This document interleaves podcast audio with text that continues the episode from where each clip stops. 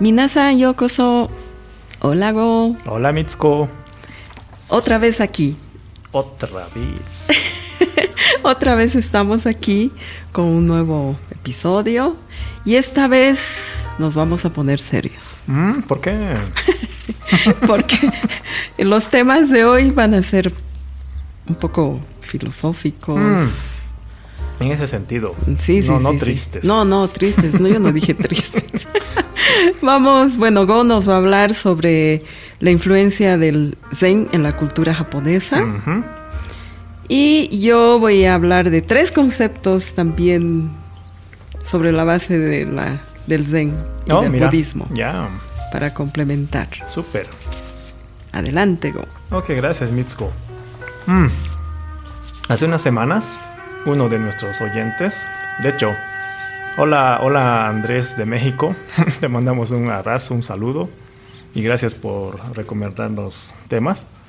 Bueno, uno de nuestros oyentes nos pidió que habláramos sobre religión o mitología y sobre cómo se ha integrado la sociedad japonesa a la inclusión de nuevas religiones. Mm, Bastante. sí.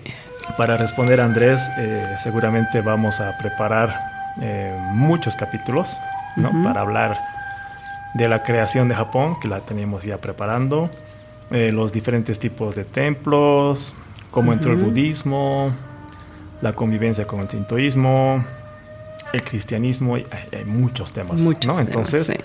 no los vamos a tocar en un solo capítulo, por supuesto. Pero hoy sí vamos a hablar de una de las co- corrientes del budismo, el Mm. Zen. Zen. Ya, así que Andrés, para ti. Eh, obviamente eh, no va a ser un capítulo para explicar los fundamentos del budismo Zen. No, olvídate. Sí, ¿no? Sino de los rastros que tiene dentro de la cultura japonesa. ¿no? que es más nuestro, nuestro estilo. ¿ya? Bueno, para hablar un poco sobre el Zen, para que la gente que nunca escuchó, eh, basta con entender que el budismo Zen es una de las tantas corrientes que tiene el, el budismo. Ya hay muchísimas corrientes y surgió como parte de los movimientos del llamado budismo de meditación. ¿ya? El budismo como tal nació hace unos 2600 años en India. No es más antiguo que el cristianismo. Unos siete siglos después de eh, nacer en la India, el budismo de meditación entró en China. ¿ya? Y se atribuye a Bodhidharma, o en japonés Bodai Dharma, ¿no? ¿Sí? Eh, la fundación del budismo Zen. Él habría llegado desde la India a China hace unos 1500 años. Ujú. ¿ok? O sea, él era de la India cuando asumió el reto, un reto, sí, pero que era prácticamente un reto de difundir el budismo en otras regiones. Él entró a China y ahí fue cuando se fue evolu- evolucionando lo que hoy conocemos como budismo zen. Ujú. ¿ok? Entonces, eh, en pocas palabras, el budismo zen nació en China. ¿Ya? El budismo en India, el budismo zen en China. Luego también dentro de China evolucionó por otros siglos y Ujú. entró a Japón durante el periodo Kamakura, Ujú. hace unos 700 u 800 años, contando desde ahora, ¿no? Hacia atrás. No es mucho. No es mucho, ¿no? En- Entonces, eh, un tercio en India, un tercio en China y un tercio en Japón, ¿no? Pero el Zen como tal en China. ¿ya? Después de entrar a Japón, durante la dinastía Ming, Ming de China, el Zen se extinguió en China. Ah, Entonces, el budismo nace en, Chi- en India, el Zen crece en China, China. pasa a Japón, desaparece en China. Entonces, la evolución del Zen como conocemos hoy eh, se dio solamente en Japón, Mm. ¿ok? A pesar que tiene muchos rasgos de China, por supuesto, porque siglos de evolución dentro de China, ¿ok? Entonces, hablar de Zen no es hablar solo de China, hablar solo de Japón. Obviamente tiene este contexto histórico, pero la parte moderna del Zen es netamente japonesa. ¿Vale? Eh, volvamos a hablar de Bodhidharma, ¿no? El- el- este primer patriarca de- del budismo Zen. Según una leyenda, eh, Bodhidharma eh, meditó por nueve años continuos en una posición de meditación ocasionando que sus extremidades se pudrieran. Oh. ¿Ya? Y también ocasionando que al estar tanto tiempo frente a una misma, una misma posición y frente a una pared de piedra, su imagen se, se, grabara en la pared de piedra. Ya. ¿no? Y esta imagen, digamos que dio origen a la leyenda de la forma de Bodhidharma. Mm. ¿ya? Y esta imagen o leyenda también dio nacimiento al Daruma. ¿Ya? Cuando digo Daruma, sí, me refiero a ese muñeco hecho de papel. Sí, redondito. Redondo que siempre cae de pie, ¿no? Ujú. Nunca, Que nunca. Es un sin- sin- sinónimo Sí. de persistencia, ¿no? ¿Sí? De ahí nace. Ujú.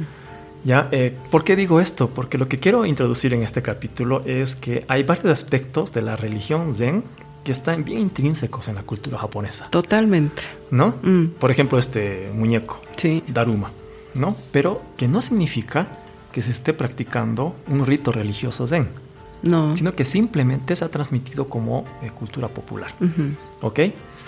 Eh, antes de esto, vamos otra vez al zen de, de la religión, de los monjes, un poco para entender, ¿no? Eh, muchos estudiosos del zen prefieren cuidar una división al explicar esto, ¿ok? Una cosa es el, los elementos culturales que realmente han surgido en el zen y el arte influenciado por las ideas laicas del zen, que es diferente. Ellos lo toman como que no es del zen, a pesar que tiene influencia del zen. Les prefieren marcar una línea muy clara entre para lo que ellos es zen y las otras artes que ellos reconocen que saben, han sido influid- influidas por el zen, pero prefieren decir que no es zen, ¿no? Ya. por si acaso. Para entender esta diferencia, los templos zen, ya su arquitectura es, es zen. Ellos la han creado eh, intencionalmente. Ujú. Ya, por ejemplo, hay cinco templos zen en Kioto, otros cinco templos zen en Kamakura. Ujú. Y este número 5 no es accidental, Mm. sino que los cinco fueron diseñados utilizando el sistema Gozan. Gozan, Go de Go. Ichinisanshi Go, Mm. 5, y Zan de montaña. Ah. de las cinco montañas, el sistema de las cinco montañas que es parte de su, de su doctrina. ¿no? Entonces, es Zen. Igual la Mm. pintura, ¿no? Eh, hay el, el Zenkizu, que es eh, diagramas Zen, no sé cómo traducirlo, o Zenga, que son dibujos Zen, que son pinturas o caligrafía en tinta creadas expresamente por monjes para difundir su, su religión, para Mm. otorgar enseñanzas o para ayudar a los eh, instruidos en eh, el camino a la iluminación. Son dibujos ya sea de Bodhidharma o escena- escenas que ayudan ¿no? a encontrar esto. Mm. Eh, Eso es dentro del arte zen. ¿Ya? La caligrafía también. Los zen suelen incluir eh, alabanzas o frases, sacadas o no de sus textos religiosos, que muestran, por ejemplo, el diálogo entre el maestro y un discípulo, entre un maestro y un laico, al lado de- del dibujo. Mm. No es una explicación del dibujo, sino es una frase, un poema, digamos, ¿no? Esto eh, se llama Zen Mondo. Zen de, de esto, de la doctrina Zen. Ujú. Mon de Mondai, de pregunta. Pregunta. Y eh, To, ¿no? Do, de Kotairu, de respuesta. Ujú. Entonces, en otras palabras, pregunta y respuesta del, del Zen. ¿No? Mm. Eh, Y le sirve para meditar también, Sí, sí, sí. supongo. Eh, Mm.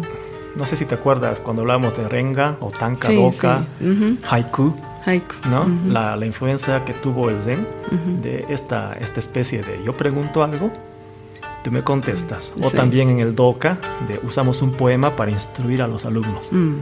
Se entiende fácil, se lee fácil, no, perdón, se lee fácil, pero tarda años en comprenderse el sentido. Me imagino. Porque necesita, Mm. necesita, y este es el punto, meditación Exacto. desprenderse de uno mismo, de sus limitaciones, para que la idea nos ayude ¿no? a surgir. ¿no? ¿Ok? Entonces, eh, para los estudiosos o, o religiosos del, del budismo zen, los que practican el zen, eh, el camino del té y que van a varias artes marciales, arquería, yaido, etc., eh, la sociedad dice que tiene influencias zen, ¿cierto? Ujú. pero ellos prefieren decir claramente que no es zen. No Mm. nació, no nació dentro de un templo zen. ¿Me entiendes? Sí. Ellos pero, no, no crearon la ceremonia del té, no crearon el yaido, Mm. el kyudo, Pero, tiene el estas artes han recogido conceptos del Zen.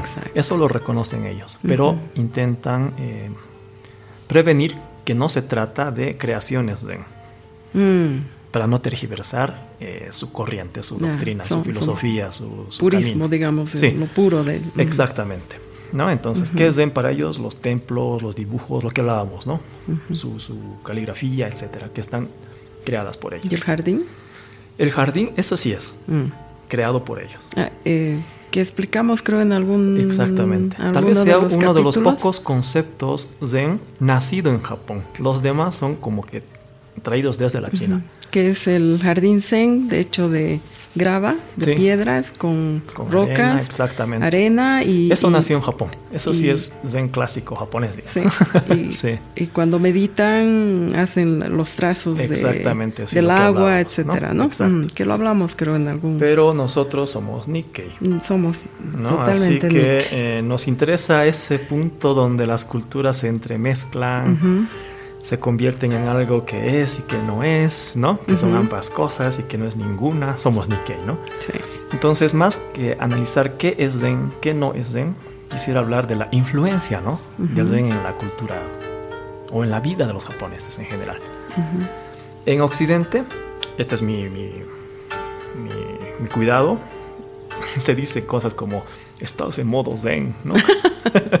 Para decir a alguien que tiene esa capacidad de estar tranquilo a pesar de cualquier cosa que pase, ¿no? Eh, inclusive en inglés te dice, eh, ahí existe el término to be zen. To be zen? I, I like to be zen about it. O you shouldn't try to be zen, dude. Así, ¿no? Como, no, no, no, no te hagas al zen, ¿no? Ah. Explota, cosas así. Yo creo que como Nick Case hispanohablantes, no tenemos que pensar así. No hay que decir, oye, estás en modo zen. No, no, no, no, porque está muy lejos de lo que es el zen. ¿Ya? Entonces, em, desde este punto me voy a separar completamente de estas formas de pensar y también de la forma religiosa del zen, ¿no? Voy a entrar a, la cultura popular laica del, zen en Japón, ¿ok? Cuando los no religiosos o laicos hablan del zen en Japón, suelen imaginar algunos conceptos. Disciplina. Mm. ¿No? Dicen el Zen es bien disciplinado. Eh, la búsqueda de un camino a través de la meditación. Meditación. Pensar, repensar, revisar lo que uno ha hecho. Eso para ellos o para nosotros los laicos es muy zen. El despojo de las distracciones materiales para intentar poco a poco buscar las esencias. Eso también es muy zen para, para, los japoneses, ¿no? Y para los Nikkei pienso que también debería ser así. Sí. No estar cool. No es eso. ¿No? ¿Ya? Y también el otro aspecto es la búsqueda de la conciencia en los detalles. Ya. Nada al azar, nada accidentado. ¿no? Siempre muy pensado, muy, meditado, muy, muy... A propósito. Exacto. ¿no? Cuando mueve un vaso, ¿no? Eh, tiene que tener un motivo, una forma intencionada. ¿no?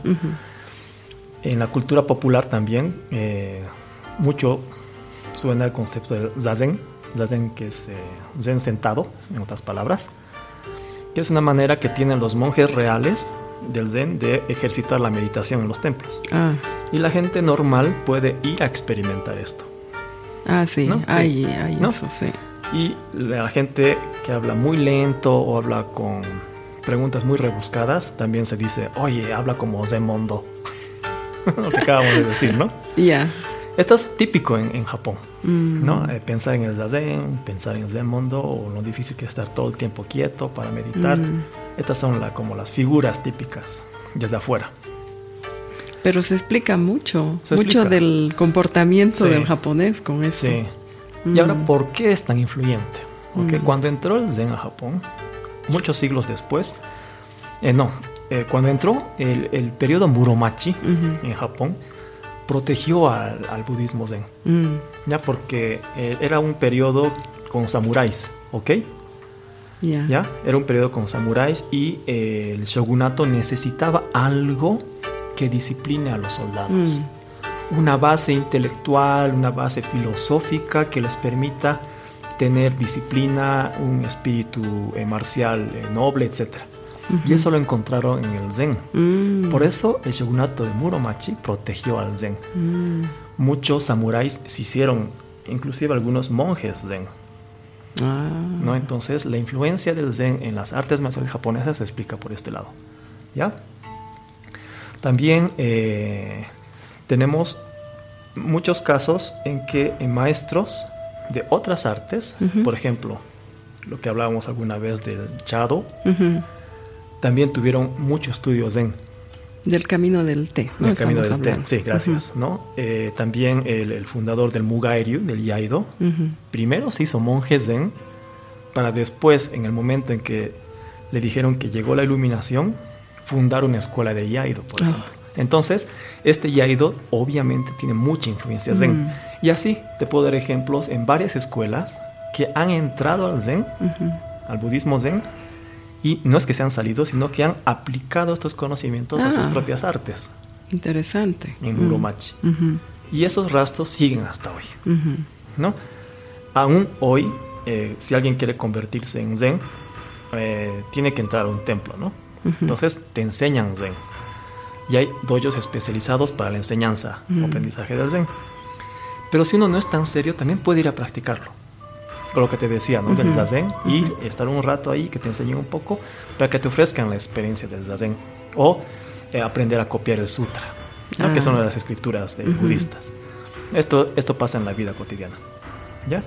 Pero eh, cuando uno entra a estos cursos, también se da cuenta de que en los detalles está el secreto. Ujú. Y a- aquí viene, ¿no? Eh, muchos de los aspectos que ya hemos hablado muchas veces en este podcast de la influencia del Zen. Veamos. Eh, Chado, ¿no? Camino del té. Camino del té. Eh, hablábamos de que todo tenía motivo. Cómo se dobla la servilleta, Sí. cómo se deja la cuchara, cómo se controla el agua. Es muy zen. Mm. Mm. No, nada es accidental. No, no. Mm. Y esa evolución es meditada Sí. para un objetivo, que es el Ichigo Ichie, ¿cierto? Entonces, y uno camina durante mucho tiempo por el chado y tal vez nunca llegue la iluminación, Sí. pero intenta perfeccionar esa arte. Eso también es muy zen. Sí. Eso es zen. Eso no, es zen. no es estar cool. No, no. Te das no. cuenta la diferencia. Sí. Por eso digo, los Nikkei no tienen que hablar así. Exacto. Porque esa es la forma. ¿No? Eh, Necesitas entender, ¿no? Entender todo esto. o en el Renga, o en el Doka, ¿no? De los artistas marciales contemporáneos. Esas frases, esos poemas que te muestran el camino de- del samurái, pero son como Zemondo, ¿no? Ujú. Una frase inicial que te abre un panorama y una frase de cierre que es como una respuesta, Ujú. ¿no? Eh, como la luna, lo que hablamos la otra vez, ¿no? Como la Ujú. luna reflejada en el agua. La Mm, respuesta, Para entender. ¿no? Y la respuesta es, así debe ser el camino. Exacto. Bonito, ¿no? Bonito. Pero para lograr entender sí. realmente con la propia experiencia necesitas meditación. Eso es también muy zen. Mm. Entonces cuando un Nikkei diga, oye, eso es muy zen, nos referimos a esto, ¿ok? Eso es. Así que esto era un poco para, para entender la influencia del zen en Japón. Qué lindo.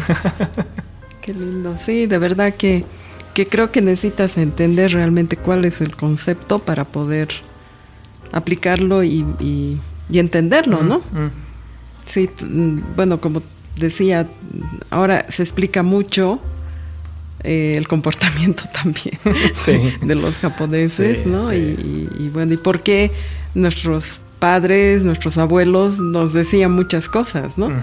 Y creo que la formación, la influencia que ha tenido el Zen en la vida cotidiana también de, de las familias es fuerte, ¿no? Sí, mi Es maestro fuerte. de Yaido decía, hay dos elementos que pueden explicar la columna vertebral de los japoneses. Una el Bushido, la cultura de disciplina, otra el Zen. De los samuráis, ¿no? ¿no? Sí, de los samuráis y el Zen. Ah. Pero si te pones a pensar, inclusive el Bushido fue influido por el Zen. Entonces, claro. Prácticamente el Zen el es Zen la columna es la vertebral. columna vertebral. Sí. Ah, qué lindo. Muchas gracias, Go. Ok, Creo que chico. tenemos que tener otros capítulos sobre esto, Sí, ¿no?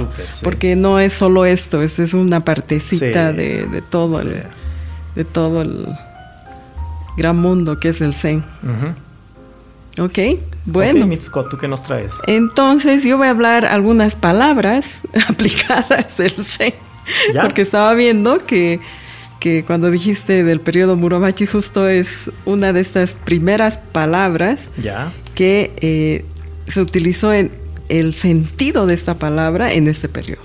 ¿No te parece bonito que nuestros oyentes, cada vez que escuchen Muromachi, ya tenga una referencia que no es una era, sino qué pasó por ahí, ¿no? Entonces, eso es lo que quisiéramos que se lleven, ¿no? que se lleven, porque no, no es importante que sepan en qué año, de qué año, no, sino que qué pasó en, esa, en ese periodo, ¿no? Bueno, a ver, cuando ves, te voy a hacer una pregunta, cuando ves que se despilfarra algo y realmente piensas que sirve, ¿qué sientes? Mottainai. Eso. En español. Eso. Eso. Bueno, la palabra mottainai que acaba de decir Go eh, se utiliza en el sentido em, de advertir eh, contra el estado de las cosas que se desperdician porque su valor no se ha utilizado plenamente. Eso es. buena definición. ¿No? sí, sí, sí, de acuerdo. ¿Ya? O contra las acciones que conducen a ese estado, o sea, de desperdicio, digamos, ¿no? Eh, un sentido de pesar ante el uso inapropiado de un objeto o recurso. Eso sí, sí. ¿No es mm. cierto? A motaina. ¿no? Sí, sí, sí. ¿no? Mm. eh, como decíamos, el, del periodo, el sentido de esta palabra se utiliza desde el periodo Muromachi. Ah, sí tiene origen así, claro. Sí, sí, sí, sí, ¿no? Y significa así dentro del, del tema del budismo, como decía, que es inconveniente o inmerecido, o sea, que pierde la verdadera identidad y las bendiciones de los dioses y mm, Ya. ¿Ya? Eh, otro es el es lamentar haberlas desperdiciado, ¿no? O sea, es, es, perder, es muy lamentable perder una cosa sin aprovechar al máximo su capacidad mm, o su mm, uso mm. original. Sí, de acuerdo. ¿No? Entonces, a ver, en los usos, cuando echas a perder la comida, por ejemplo. Ah, motainai, podía comer o o cuando la dejas en el refrigerador y se pudre. Y se pudre, ¿no? Motainai, ¿no? Sí, súper Pero también se refiere a mucho más que los residuos físicos o de recursos, ¿no? Ya. Describe, por ejemplo, una pérdida de esfuerzos y acciones, ¿no? O de despilfarro, pérdida de tiempo. Mm, mm, mm. Sí, motainai, sí. ¿No? Desperdicio de talento. Ah, sí, se usa mucho. Mucho. Cuando contratas a alguien muy bueno, y los colegas dicen, así como, ¿qué, ¿por qué está en ese cargo? ¿no? Sí. Tanta capacidad, Exacto. así, sí, Típico, sí. Como qué desperdicio, ¿no? Desperdicio de la emoción, de, sueños, o sea, en, en, varias, en varios elementos. Espero que lo hayan entendido. ¡Qué desperdicio! Sí, o como acción de despilfarro, ¿no? Motainai koto. Mm. ¿No? Ya. ¿Qué te parece? Mm. ¿Muchos motainai o no? A ver, a la semana, ¿cuántas veces usamos en mi oficina? Mm, mucho. Segundo concepto. Ya. Cuando estás en una situación difícil en la que no puedes tener control, ¿cuál es tu reacción? Tú no te refieres a la diarrea. no, no. ¿No? A la que tengo que aguantar. A la que tienes que aguantar en una situación, no, no, no. Mm. Sí. Mm. Sí. No, es también una palabra originaria del budismo zen ¿Mm? que dice soportar lo aparentemente insoportable con paciencia y dignidad. Ah, lo que decíamos de Bodhidharma. Exactamente. Mira, qué interesante, ¿no? Ya. Entonces, este término se traduce, bueno, según el budismo zen, como perseverancia, paciencia, tolerancia o abnegación también. ¿no? Mm, Hay un mm. término relacionado, ¿no? Como gaman tsuyoi. Mm. Tsuyoi se refiere a la fuerza, ¿no? O sea, sufrir lo insufrible. no tener una gran capacidad de resistencia estoica. Te voy a dar un ejemplo, dos ejemplos en realidad. ¿Ya? Significa actuar lo mejor que uno pueda en, tiempos de adversidad y mantener autocontrol y la disciplina. A ver, el gamán Ya. fue atribuido a los estadounidenses de origen japonés, recluidos en los campos de concentración en Estados Unidos durante la Segunda Guerra Mundial, Los Nisei. los Nisei, ¿no? Y a los, ese es un ejemplo, y a los damnificados del terremoto y tsunami de Japón del 2011.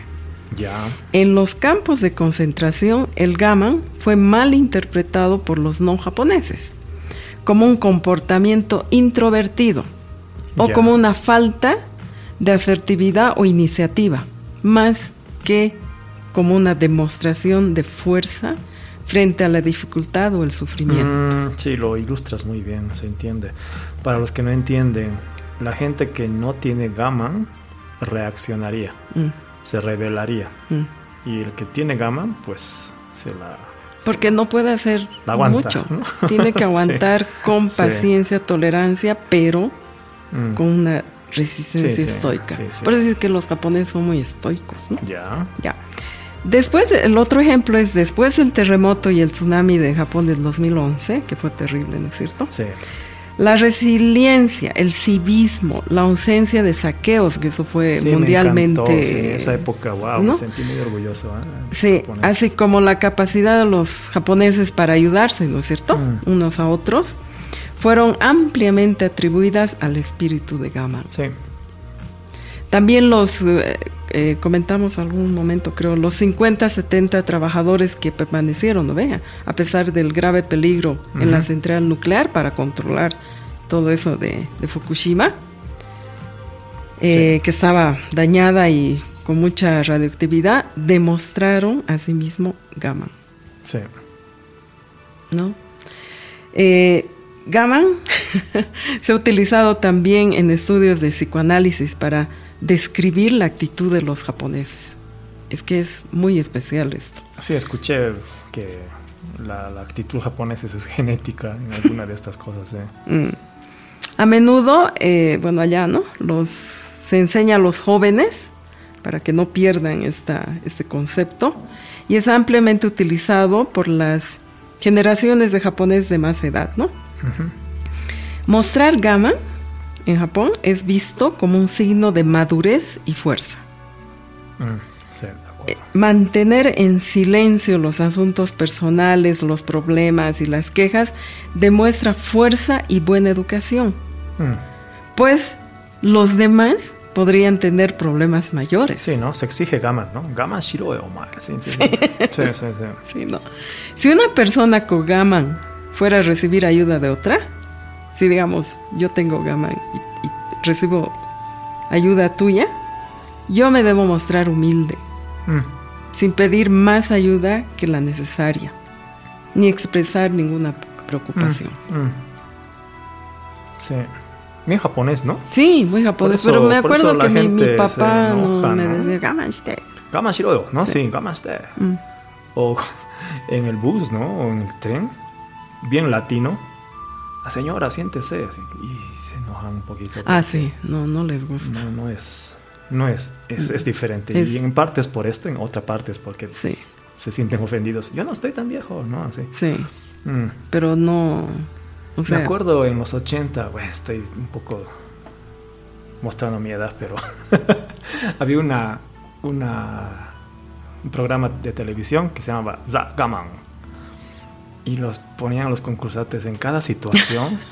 digamos, les hacían, hacían tomar un litro de agua para empezar. ya. Y después así casi desnudos en la nieve, ¿no? Uh, Y el primero que tenga ganas de ir al baño, pierde pierde. Claro. tonterías así. Pero era bien gama, ¿no? Así, se trataba de quién tenía más gama que el otro. Pero es un lindo concepto, ¿no? O sea, Sí. porque en algunas Sí, sí. situaciones tienes que tener gama. Mm, como, como tiene Mitsuko cada vez que viene a mi casa conmigo. No, no, no es necesario. bueno, ya. el tercer concepto. Ya. Este es lindísimo, ¿no? Y esto ya, Ya. es más, eh, ah, no sé, es creo que bastante diferente a lo que normalmente hacemos. A ver, cuando rompes una taza, ¿qué haces? Digo, wachata. Y la tiras. ¿No? Ah, ok, ya sé por dónde vas. ya sé por dónde vas. Eh, si fuera bien japonés, No, si no fueras si no japonés. fuera al voto. ¿No ve? Sí. ¿Y si fueras bien japonés? Ah, sí, si tienen valor esa taza, eh, vería la alternativa de volverla a kintsugi. Eso. Eh, ¿Por ahí vas? Por ahí Sí, voy. Ok, ok. Entonces, el kintsugi, a ver, es una técnica de restauración en la que las partes rotas de la cerámica, ¿no? Como grietas, astrillas, fisuras, se pegan con laca y se decoran con oro Mm, u otro polvo metálico. Parte de una filosofía que plantea que las roturas y reparaciones forman parte de la historia de un objeto mm. Y que debe mostrarse en lugar de ocultarse, Esto me encanta eso. Sí. ¿No es cierto? Sí, sí, sí. incorporarse y además hacerlo para embellecer el objeto, poniendo de manifiesto su transformación e historia. Sí. Imagínate. De acuerdo, qué bonito es esto. Es que eh, esto viene también porque eh, en la historia hay la cerámica es muy valiosa, ¿no? En Mm, Japón. mm, Bueno, en muchas cerámica. culturas también, ¿no? Sí. Sí, sí, sí, sí, pero en Japón sí. Hay, hay una, la Homon, Jomon, ¿no? Jomon. Jomon, Sí. se puede encontrar rastros del uso de la laca, ¿no? En estos, Ah, desde esa época. desde esa época, desde el Ah. periodo Muromachi. Volvemos, ¿Ya? volvemos al periodo Muromachi que ha de ser una revolución. Es que había mucho el tema del Zen, ¿no? Eh. Yo creo por Pero eso. tú decías que en el Muromachi también se, se utilizaba... Sí, La- sí, sí, la sí, laca. sí, la laca. Porque Jomon es mucho más antiguo, ¿no? Es Sí. prácticamente los inicios. Sí, pero Sí. en el Muromachi Ajá.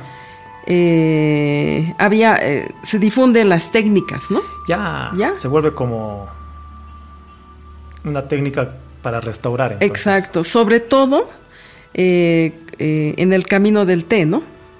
Que Ya. aceptan eh, las vasijas reparadas para utilizar. Qué filosofía que hay detrás de eso, qué increíble. Bueno, hablamos del, chado, ¿no? La otra vez. Sí. y la- toda la belleza que tiene atrás. Y encima poner un objeto así. Sí, Oh, qué ¿no? belleza. Entonces el kintsugi pasó a ser reconocido por su valor artístico, Mm, ya no como un objeto como tal, sino tiene un valor además, ¿no? Eh, para que Eh, la gente entienda, imagín- imagínense romper un florero, que es lo típico, y colarlo con pegamento, Sí, con ¿no? sí, gotita. Y con la gotita, ¿no? o Aaron Alpha. Y esas líneas que aparecen de la rajadura se rellenan con, con oro. ¿no? Oro, sí, Entonces se nota que está pegado. sí. Y eso es lo bonito. ¿no? Eso Ese es, un poco el lindo. concepto. Esa es la ¿no? historia Ese es el del, concepto, del- ¿no? sí. Ah, te comento que hay algunas cerámicas kintsugi, a ver, como el cuenco de té a Akaraku ¿Ya? de Hon- Honami Koetsu han sido designadas como bienes culturales y son apreciadas como antigüedades, o sea, es, no tienen valor, Mm, ya. ¿no? Esto me encantó, las fases del kintsugi. A ver, primero es uno, el accidente, donde se fractura el objeto y reunir los fragmentos. Ya. El segundo momento es el armado. Limpies, limpias las piezas, ensamblas previamente con laca de trigo, hecha amasando harina, bueno, harina con, con laca y agua, y pegas, ¿no? Y solidificas los fra- fragmentos. Ya. Pero quedan todavía algunos puntitos, digamos, Claro, que, que sí. no se... y se rellenan con otra laca Ajá. que se llama kokuramo. Ya. Es una mezcla diluida de granos de arroz, algodón de ramio y harina de madera. Más líquido, si te entiendo bien. Más liquidito, Ya. sí. Después, la, siguiente fase, la fase 3, es la espera. Ya. O sea, tienes que evolucionando, tener ¿no? mucha Está paciencia. evolucionando, sí. Y la fase 4 es la reparación. Y aquí ya rellenas las superficies, ¿no? A lo largo de, de las grietas, las, eh, con otra laca, las raspas con una lima muy finamente para dejarlo plano y le pasas una base y se espolvorea el oro. Entonces ahí es donde queda ya la, la figura, ¿no? Y la fase quinta que también encantó es la revelación. Ya. Donde ya ves las uniones que se denominan paisajes. Ya. Y se pueden apreciar la forma diferente a como estaban antes de la rotura, ¿no? Me encanta, me encanta. o sea, es transformación e historia. Sí. ¿Qué te parece? Me, encanta. La primera vez que, que, escuché del Kintsugi, hace muchos años, me daba la impresión que el aumento del valor era por el oro. Te das cuenta, ¿no? Es decir, claro, le ponen oro y aumenta el valor.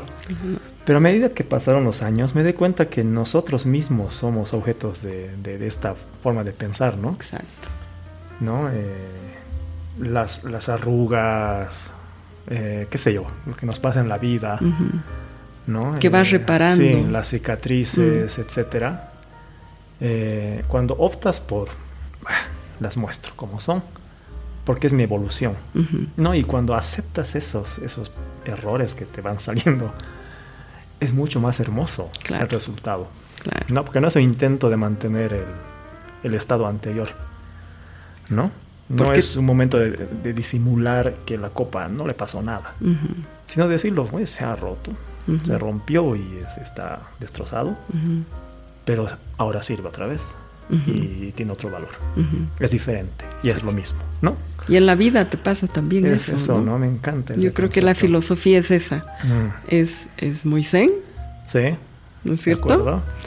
Estos tres conceptos también son muy zen, entonces... De hecho, también es muy estoico, eh, estoico en el sentido filosófico del estoicismo, en que uno acepta eh, el, hecho, ¿no? Y lo enfrenta con lo que puede, con lo que tiene, ¿no? Entonces, esa transformación es la valiosa, ¿no? Exacto. No, no la negación. Me encanta. Oye, gracias. sí, fue un capítulo muy bonito, muy, muy filosófico, como nos pidió nuestro amigo. Ajá, eso es, así que te la dedicamos. Y un saludo de México. Sí, un gusto pues y esperemos que les haya gustado. A ver, Andrés, si nos dices si te gustó, si no, pues si no, ahí nos vamos a mejorar. bueno, muchísimas gracias. Eh, nos vemos eh, pronto. Nos vemos, no, nos escuchamos, pronto y bueno, que tengan una linda jornada. Oscar Oscar